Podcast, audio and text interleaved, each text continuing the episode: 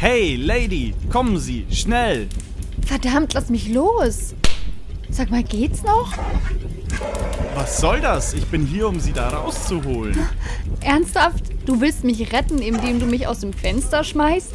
Hast du einen an der Waffel? Ja, dafür bekommen Sie ja auch den Fallschirm. Schnell! Das kleine Ding? Ist das ein Witz? Sicher nicht. Vertrauen Sie mir, bitte. Ich bin Feuerwehrmann.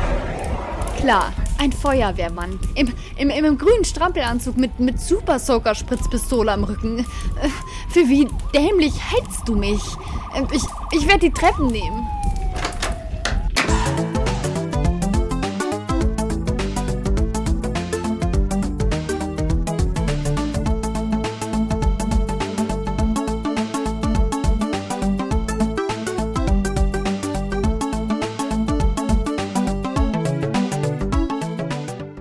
Grüß euch die Madeln, servus die Burm und küsst die Hand zur Episode 64 von Pixel Beschallung, dem Retro Gaming Podcast, der so heiß ist, dass regelmäßig die Feuerwehr anrückt. Die Stimmen des In- und Outros, die gehören der guten Franzi und Ben, die netterweise beim Intro mithelfen wollten. Und mit der Gastrolle bei den Intros ist mir wirklich geholfen. Danke, danke dafür. Hört doch mal beim Podcast Schall und Raum vorbei, bei dem Franzi mitwirkt. Link findet ihr in den Show Notes. Wenn ihr auch einmal eine Sprechrolle übernehmen wollt, kein Problem, meldet euch bei mir und wir besprechen ganz einfach, wie das abläuft. Es ist leicht, es ist unkompliziert und ihr müsst euch nicht einmal einen Text ausdenken, wenn ihr das nicht wollt. Die Feuerwehr, die rückt übrigens auch beim heutigen Spiel aus, weil es ist doch recht heiß in der Fire Trap. Der Zeitpunkt der Veröffentlichung dieser Folge, der in mancher Augen wahrscheinlich unpassender nicht sein kann, der ist purer Zufall.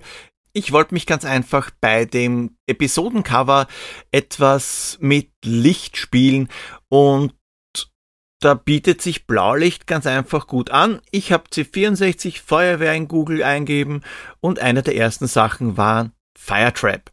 Aufgefallen ist mir das, nachdem ich dann halb fertig war.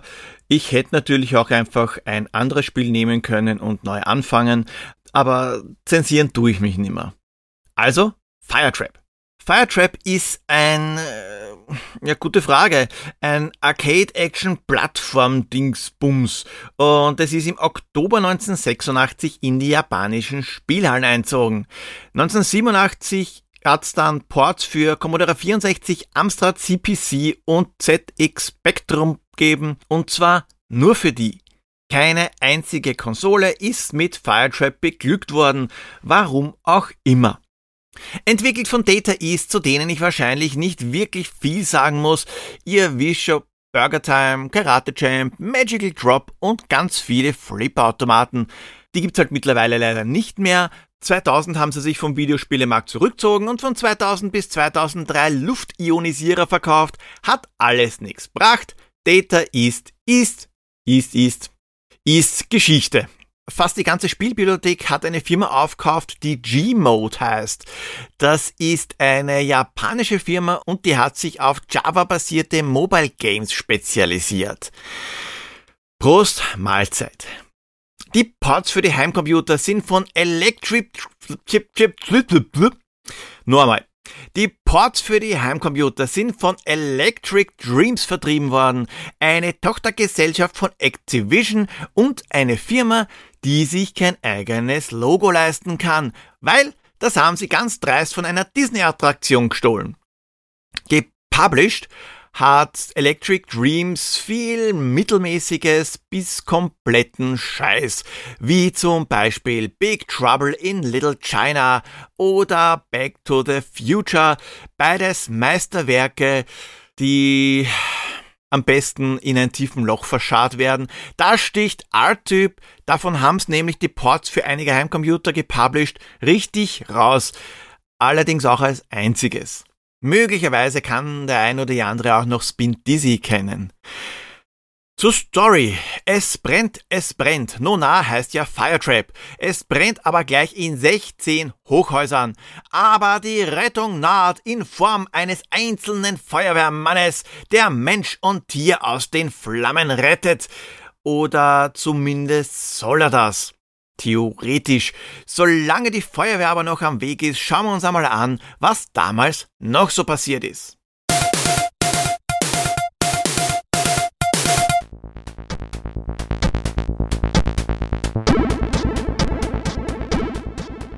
Okay, okay, Firetrap ist für die Heimcomputer und um die Versionen geht's heute größtenteils 1987 erschienen. Genaueres gibt's da nicht. Aber im Oktober 86 ist ja der Arcade-Automat in Japan rausgekommen. Nehmen wir Oktober 86. Und zwar Mittwoch, den 15. Oktober 86. Da hat der damalige deutsche Bundeskanzler Helmut Kohl ein Interview gegeben und zwar dem US-Nachrichtenmagazin Newsweek. Und da hat er den sowjetischen Parteichef Mikhail Gorbatschow in einen engen Zusammenhang mit NS-Propagandaminister Josef Goebbels gestellt. Zitat, er ist ein moderner kommunistischer Führer, der sich auf Public Relations versteht. Goebbels, einer von jenen, die für die Verbrechen der Hitler-Ära verantwortlich waren, war auch ein Experte für Public Relations. Wie zu erwarten war, das Interview hat den Sowjets nicht wirklich gut gefallen. Ein bisschen später, am 23. Oktober 86, da gab's eine UN-Vollversammlung und die erklärt mit den Stimmen von 124 Staaten, mein Handy läutet. Super, ich liebe das bei der Aufnahme. Diensthandy muss ich rangehen. Bis gleich. So, da bin ich wieder. Sorry für die Unterbrechung, aber ab und zu muss ich halt auch was arbeiten. Also die Arbeit, die Geld bringt. Und jetzt muss ich natürlich schauen, wo ich einmal war. Ich war bei der UN-Vollversammlung. Also, am 23. Oktober 86, da hat es eben diese UN-Vollversammlung gegeben und 124 Staaten haben dafür gestimmt, den Südatlantik zu einer Zone des Friedens und der Zusammenarbeit zu machen. Äh, Japan und sieben westeuropäische Staaten, die haben sich der Stimme enthalten und die USA, die haben als einzige dagegen gestimmt. War ja fast nicht anders zu erwarten. Und zu guter Letzt der Kinostart. Am 30. Oktober 1986 ist Psycho 3 mit Anthony Perkins ins Kino kommen. Bevor er aber jetzt schreiend die Dusche aufsucht, ab zur Rätselauflösung. Und das Rätsel, das war ja diesmal ein bisschen schwieriger. Eine harte Nuss, die wohl nicht einmal das zweiköpfige Eichhörnchen knacken konnte. Also, ich löse mal auf. Lederhelm und Fliegerbrille hat er. Was ich euch da unterschlagen habe, ist, dass er auch immer einen Fallschirm dabei hat. Und ein Schwert hat er auch, also eher einen Säbel, und es hat da eine Zeichentrickserie gegeben. Aber nicht nur eine Zeichentrickserie, sondern auch zwei Filme einen Ende der 70er und einen Mitte der 80er. Und was verhaut er auch? Junges Gemüse. Und damit sind jetzt nicht Teenies gemeint. Na, klingelt's? Gesucht war Wilbur fucking Finletter aus Attack of the Killer Tomatoes. Zumindest aus dem Gameboy-Spiel, weil am NES hat man nicht Wilbur, sondern Chat gespielt. Und wer jetzt denkt, so ein Arsch. Der hat natürlich sowas von recht. Wenn man dann ein, da kommt ja nie wer drauf, nachwirft, dann allerdings nimmer. Drei Leute haben's gewusst und zwei davon sind offizielle Gewinner. Janko und Oliko bekommen jeweils einen Punkt, wodurch Oliko mit elf Punkten jetzt alleine auf Platz eins steht. Und auch diesmal gibt's wieder ein Rätsel. Wenn ihr die Lösung habt, dann schickt's mir per E-Mail an pixelpoldi.pixelbeschallung.at oder als Direct Message per Twitter, Discord oder Instagram.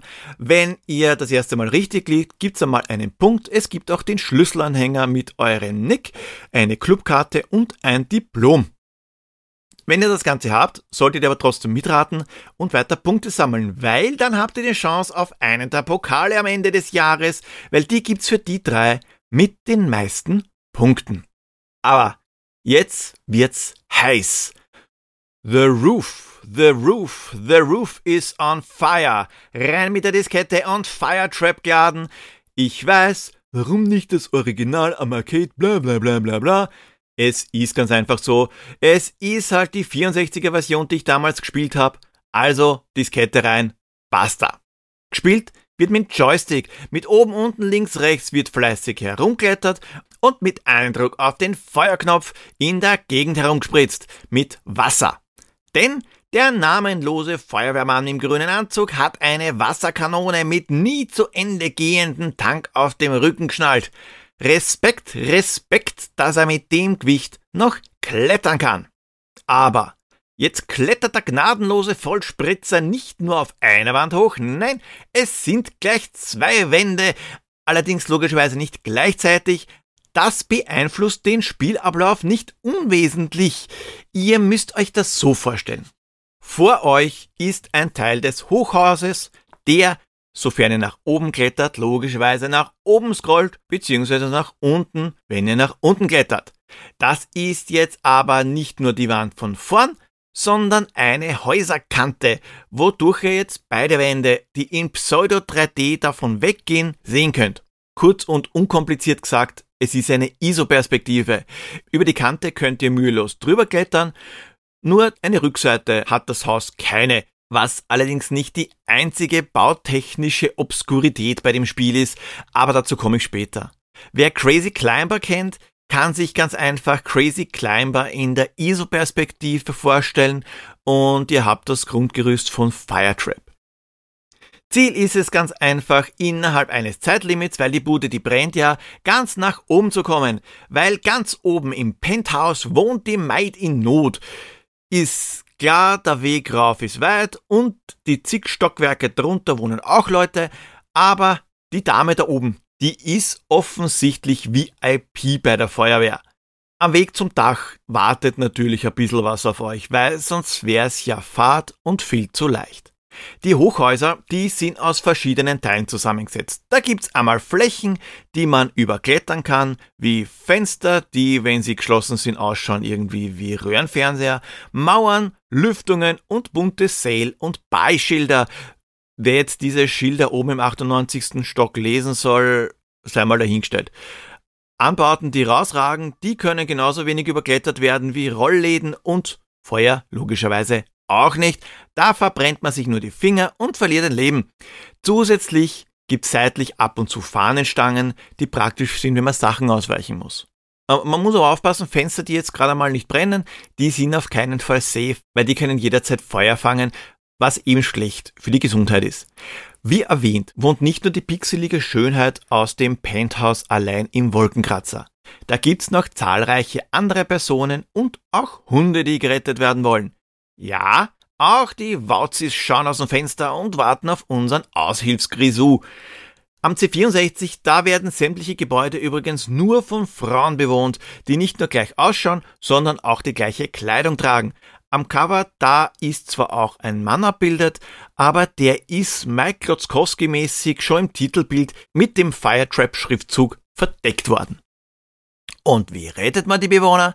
Indem man ihnen ganz schnell einen Fallschirm draufschnallt und sie aus dem Fenster schmeißt.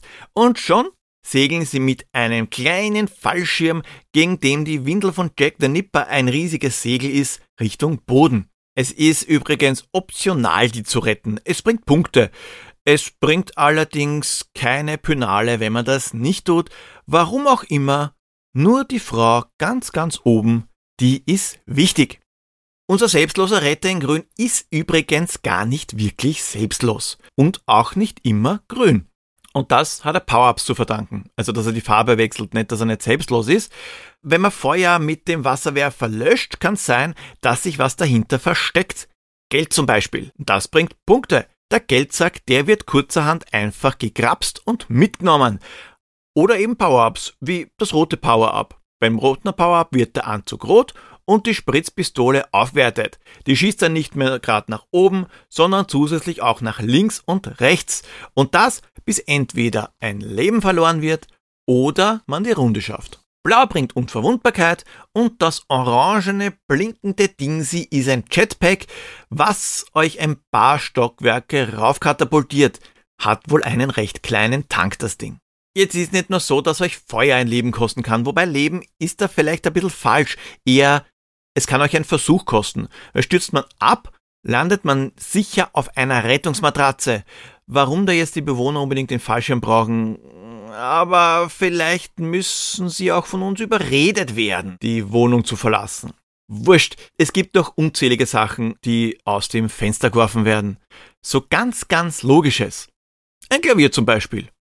Kommt öfter vor, habe ich schon in vielen Zeichentrickfilmen gesehen. Und bei Roger Rabbit. Es ist jetzt kein Riesenflügel, sondern eher so ein Teil, was auch Schröder von den Peanuts hat, aber zum Abstürzen reicht's. Wenn das zu klein ist, ab und zu kommt einen auch ein Auto entgegen. Jupp, richtig gehört, irgendwer schmeißt Autos aus dem Fenster. Vielleicht rollen sie auch vom Parkdeck, allerdings am C64er gibt's sowas nicht. Muss aber auch nicht gleich ein ganzes Auto sein, auch Autoreifen fallen einmal gern darunter. Und wenn das noch nicht seltsam genug ist, mit steigender Höhe kommen Hindernisse dazu, wie hochaggressive, vorbeiziehende Vögel, die nicht an uns vorbeifliegen, sondern uns unbedingt wegpicken wollen. Oder ein riesiger Meteor, der den Gesetzen der Physik trotzt und echt komische Flugbahnen hat. Das Riesenteil, das trifft übrigens ausschließlich unsere Spielfigur und nix anderes. Und ja, sogar da kann man noch eins draufsetzen. Es gibt eine Ente. Und die Ente, die watschelt von unten nach oben die Wand rauf. Jopp, sie watschelt, sie fliegt nicht und zwickt uns in den Hintern. Die Sau. Das alles und noch viel mehr bringt unseren Helden, wenn er nicht ausweicht oder das Ganze mit seinem Wasserstrahl ablenkt, zu Fall. Neben den ganzen herabfallenden Inventar schießen aber auch die Feuer auf euch. Keine Ahnung warum und was das sein soll. Es sind gelbe Kugeln, die kann man aber entweder wegschießen bzw. weglöschen oder man wechselt einfach Häuserwand, weil sie nicht um die Kante fliegen können. Wenn es einen doch trifft, muss man Gott sei Dank, wenn man gerade mit der Matratze am Boden gekuschelt hat, nicht wieder von vorn anfangen. Da wird man nur ein paar Stockwerke zurückworfen für den nächsten Versuch. Was auf einer Karte in der Get Ready Sequenz markiert wird, da sieht man dann immer, in was für einer Höhe man ist. Aber da gibt's zwei Ausnahmen. Erst einmal, wenn ihr Game Over seid. Logo, da muss man wieder von neu anfangen. Continuous gibt's keine. Und Nummer zwei ist das Jetpack. Wir erinnern uns, das katapultiert uns ein paar Stockwerke nach oben. Das ist halt nur ein bisschen blöd, wenn man das kurz vor Levelende macht. Und das kann durchaus unabsichtlich passieren. Weil schießt der Brandmeister übers Ziel hinaus, muss der komplette Level noch einmal gespielt werden. Und wenn das nicht schon Strafe genug wäre, wird das Ganze noch mit einem riesigen Schriftzug kommentiert, auf dem steht What a Wally! Also, was für ein Trottel. Was für eine Arschlochmechanik. Ist die Frau in Rot gerettet, schwingt sich der Feuerbekämpfer mit ihr aufs Dach und springt mit ihrem Arm runter. Am Weg nach unten kann man ihn aber noch lenken. Am rechten Arm hat er die Dame, am linken Arm die Kanone und man kann auch brav Punkte sammeln, indem man im Fall noch Feuer löscht. Und zu guter Letzt landen beide nicht auf der Matratze, sondern heroisch am Dach eines Feuerwehrautos. Ja, die Matratze, die haben's schnell wegräumt, damit's cooler ausschaut und das Auto hingestellt. Ist ja auch viel weicher, so ein Feuerwehrauto. Ich nehme mal an, dass er sich da mit einem unsichtbaren Seil abseilt. Aber wenn er ein Seil zur Sicherung dabei hat, warum zum Geier nimmt er das nicht für den Aufstieg? Und was für eine Feuerwehr ist das, die ihre Mitarbeiter ungesichert eine Häuserwand hochschickt? Hallo, da freut sich der Arbeitsinspektor. Die Häuser, die sind architektonische Meisterwerke eines Profi-Jenga-Spielers. Da ist halt mittendrin ein Loch verbaut oder ein paar Stockwerke verengen sich auf ein Fenster, bevor sie wieder die volle Breite einnehmen. Wiegt ja nix so ein Wohngebäude. Die haben auch je nach Level eine andere Farbe. Quasi als Belohnung für das Schaffen des Levels davor hat man alle 16 Levels hinter sich gebracht, was ohne Trainer ein etwas frustrierendes bis komplett unmögliches Unterfangen ist, gibt's die beste Belohnung, da startet man in guter alter Arcade-Manie wieder bei Level 1. Na, wenn das kein Ansporn ist. Nach langer Absenz ist er übrigens wieder da. Harald. Grüß dich, Harald. Ja, grüß euch, liebe Leute. Ich bin wieder da. Harald in Gefahr. Hier ist erstaunlicherweise gar nicht einmal so viel los. Es brennt zwar, aber das scheint gar nicht einmal so schlimm zu sein. Zum einen, weil hier nur ein einziges Feuerwehrauto steht und zum anderen, weil in dem einen Wagen auch nur ein einsamer Feuerwehrmann sitzt. Und was macht er? Moment, ich schau mal. Er klammert sich an die Fassade und klettert hoch, aber komplett ungesichert. Aber zumindest Zumindest liegt hier so eine aufblasbare Riesenrettungsmatratze. Ziemlich sinnlos, weil er eh ein Seil dabei hat, aber das benutzt er offensichtlich nicht. Irgendwie kommt mir das komisch vor. Die Leute, die schmeißen auch Sachen nach ihm. Wieso tun die das eigentlich? Da, sogar ein Klavier. Boah, gekonnt ist er ausgewichen. Und was macht er jetzt? Oh, er greift in ein offenes Fenster und, oh je, er nimmt einen Geldbeutel und steckt ihn einfach ein. Er will die Leute gar nicht retten. Es scheint so. Wartet, ist das, ist das überhaupt ein echter Feuerwehrmann? Es scheint so, als will er die Leute nur ausrauben. Das erklärt dann natürlich so einiges. Deshalb wird er so beworfen. Die Einwohner, die verteidigen sich nur. Jetzt ist er schon fast ganz oben. Und da. Wow, Wahnsinn! Ein Meteor, der wie wild herumflitzt. Wo, wo ist denn der jetzt plötzlich hergekommen? Dafür, okay, dafür habe ich jetzt keine Erklärung. Aber, aber jetzt, jetzt hat er das Dach erreicht.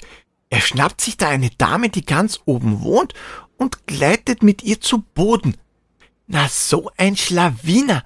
Unter dem Deckmantel des Rettens räumt das Wohnungen aus und rettet zur Tarnung pro forma noch so schnell eine Frau von ganz oben. Also, das kann so nicht sein. Ich, ich muss jetzt schnell zum Lytton Police Department und den Typen verpfeifen. Bis bald! Okay. Danke, Harald. So gesehen macht das Spiel eigentlich viel mehr Sinn. Bevor ich aber zum Arcade-Automaten komme, ein paar Worte zum ZX Spectrum und CPC Port. Kurz zusammengefasst, lasst es, die sind einfach nur scheiße. Nein, wirklich, es ist so, da kann man gar nichts schönreden. Beides ruckelt wie Sau, hat die Farbpracht von einer Edge-a-Sketch Zaubertafel und man kann immer nur einen Schuss abgeben und die Steuerung, die ist katastrophal. Noch schlimmer als am C64, wo es auch schon nicht wirklich einfach zu steuern ist, das Ganze. Aber es gibt ja Gott sei Dank noch das Original am Automaten mit wirklich super Grafik, aber eigenwilliger Steuerung. Es ist jetzt nicht nur das grundlegende Spielprinzip, sondern auch die Art der Fortbewegung von Crazy Climber kopiert worden. Da gibt's nämlich keinen Feuerknopf, aber dafür zwei Hebel. Keine Sorge, das ist jetzt nicht sowas wie die drei Muscheln, sondern sogar irgendwie logisch. Zum einen wird an den Hebeln gerüttelt. Es wird ja jetzt aber nicht wild herumonaniert, sondern abwechselnd nach oben und unten. Das klingt jetzt auch nicht besser, aber abwechselnd von oben nach unten, beide Hebel gegengleich, so geht's aufwärts. Beide nach links oder rechts krachelt man zur Seite und wenn man sie nach innen drückt, wird geschossen. Das macht manches auch ein bisschen schwieriger, weil man an Automaten jetzt entweder schießen oder sich bewegen kann. Nicht beides gleichzeitig. Ist ja auch logisch, wenn man beide Hebel nach innen drückt fürs Schießen. Dafür darf man hier auch Männlein befreien und die Wolkenkratzer, die sind voluminöser, wodurch man mehr Bewegungsfreiheit hat. Naja, dass die Automatenversion um einiges besser als die Heimcomputer-Ports sind, sollte aber jedem ohnehin klar sein.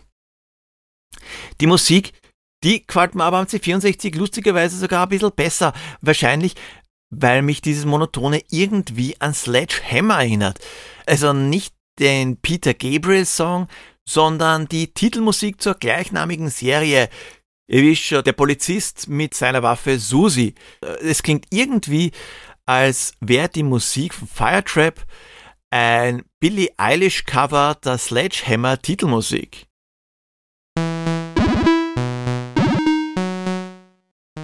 Die Grafik der C64-Version gewinnt sicher keinen Preis. Es gibt Schlechteres, ganz klar, aber 1987 auch um einiges Besseres. Die Sprites, die sind zwar groß, aber das war's auch schon. Recht blockig und erinnert stark an International Soccer. Das ist allerdings 1983 rausgekommen. Der Sound, der ist auch eher Mittelmaß. Schön, dass er da ist, aber ja, er ist halt da. So wie auch die Musik. Sie ist da. Zwei ganze Musikstücke. Ein Musikstück, das permanent im Hintergrund läuft, wenn man das Hochhaus hochklettert.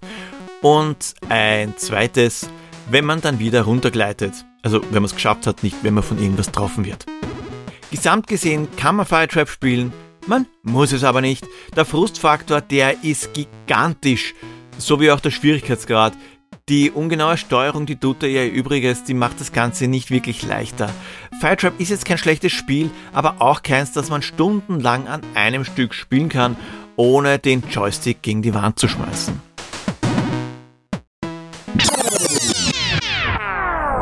Damals habe ich Firetrap schon öfter gespielt. Besonders die Musik, die sich regelrecht ins Hirn brennt, ist mir in Erinnerung geblieben. Weit bin ich aber nicht wirklich gekommen. Ich kann mich nicht einmal daran erinnern, dass ich das erste Level geschafft habe. Heute zeichnet sich ein ähnliches Bild ab. Ich stürme zwar nicht mehr so hirnlos rauf wie früher, da aber das ändert nichts an der Tatsache, dass ich ohne Trainer nie das Ende eines Levels gesehen hätte. Gespielt Erinnerungen geweckt und das war's jetzt wohl für die nächsten Jahre wieder. Auch in die Jahre kommen ist mein Opa aus Frankreich. Zeit für Pierres Rätsel. Na, war das letzte Rätsel zu schwer für euch? Na, dann werde ich die Latte ein bisschen senken. Ah ja, und apropos Latte. Es geht im Rätsel nicht um das, was ihr vielleicht denkt. Da gibt's ein Teil, ganz lang und rot, verdient mit Kunst sein täglich Brot. Man munkelt, er sei gar nicht klein, und manche sagen zu ihm Dreibein. Sein Freund ist bei aller Konsequenz allergisch gegen Intelligenz. Vom Spiel gab es vor einer Weile am Mega Drive zweierlei Teile. Später auf anderen Systemen soll es weitere Teile geben. Doch die Teile sind uns wurscht. Wartet, jetzt hab ich grad Durst. Ah. Außer der Serie Erster Streich. Wartet mal. Wie war das gleich? Da musste man irgendwas suchen. Mir fällt's nicht ein, ich muss gleich fluchen. Will man des Spieles Ende sehen, brauchte man der Teile zehn. Aber von was, das frag ich euch. Sagt mir, was war das noch gleich? Ja, liebe Leute, auf jeden Fall einfacher als letztes Mal. Möglicherweise. Schauen wir mal, was hat man denn sammeln müssen, um das Spiel durchzuschaffen? Na? Firetrap kann man heute original nirgends mehr spielen, außer man hat zufälligerweise den Automaten zu Hause rumstehen oder einen C64 ZX Spectrum oder Amstrad CPC samt Spiel, wobei bei den beiden letzteren Ports, wie gesagt, lasst die Finger davon. Ein frustiges Spiel technisch suboptimal umzusetzen macht es nicht zwingend besser. Habt ihr eine Idee, welches Ding Pierre sucht? Dann schreibt es mir per E-Mail, Discord oder Social Media. Wollt ihr, dass ich mir ein bestimmtes Spiel vornehme? Lasst es mich wissen. Ich bin für Spielevorschläge offen. Und auch wenn ihr eine Idee für ein Intro habt oder eins sprechen wollt, könnt ihr Pixelbeschallung mitgestalten. Folgt mir auf Twitter at pixelpoldi, Instagram at pixelbeschallung oder schaut bei www.pixelbeschallung.at vorbei. Dort findet ihr den Link zum Discord. Und das nächste Mal, das nächste Mal gibt's Oktoberfestersatz beim Alkohol Special. Und nicht vergessen, vertrauen Sie mir, ich weiß, was ich tue. Baba! Hey, Sie da unten. Bitte retten Sie meinen Steinway-Flügel. Bitte was?